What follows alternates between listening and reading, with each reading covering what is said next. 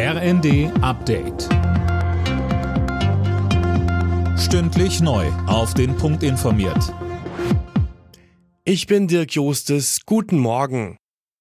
Die umstrittene Gasumlage steht auf der Kippe. Hintergrund sind Überlegungen, den angeschlagenen Gasversorger Uniper zu verstaatlichen.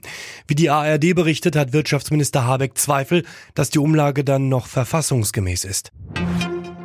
Die deutschen Gasspeicher sind zu gut 90 Prozent gefüllt, trotz des russischen Lieferstopps. Das zeigen Daten der europäischen Speicherbetreiber. Sönke Röhling, das ist deutlich früher als ursprünglich geplant. Ja, auch schon die vorigen Zwischenziele von 75 und 85 Prozent waren ja früher erreicht worden als geplant, was zum einen daran liegt, dass viele Menschen und auch Betriebe aktuell weniger Gas verbrauchen als sonst und zum anderen daran, dass immer mehr Gas aus Norwegen, den Niederlanden und Belgien geliefert wird. Allerdings muss das auch weiter der Fall sein, denn diese Gasmenge reicht im Winter nur für etwa zwei Monate aus. Die Speicher sind also nur ein Puffer für Tage, an denen mehr verbraucht wird, als geliefert werden kann.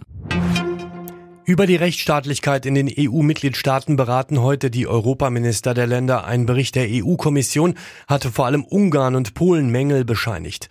Bei dem Treffen geht es außerdem um weitere EU-Sanktionen gegen Russland. Die Welt hat Abschied von der Queen genommen, mit einem der größten Staatsbegräbnisse der Geschichte. Elizabeth II. wurde nach einem Gottesdienst in einer privaten Zeremonie auf Schloss Windsor beigesetzt. Dass sie nach 70 Jahren nicht mehr auf dem Thron sitzt, ist für die meisten Briten ein merkwürdiges Gefühl, sagt die Siri Kahl, die seit acht Jahren in London lebt. Gerade wenn man auch darüber nachdenkt, dass wir eigentlich, wenn das Ganze so abläuft, wie es soll, dass wir in unserem Leben keine englische Königin mehr mitbekommen werden, weil die Thronfolge ist ja praktisch Charles, danach William, nach William George. Es ist wirklich schon das Ende einer Ära. Alle Nachrichten auf rnd.de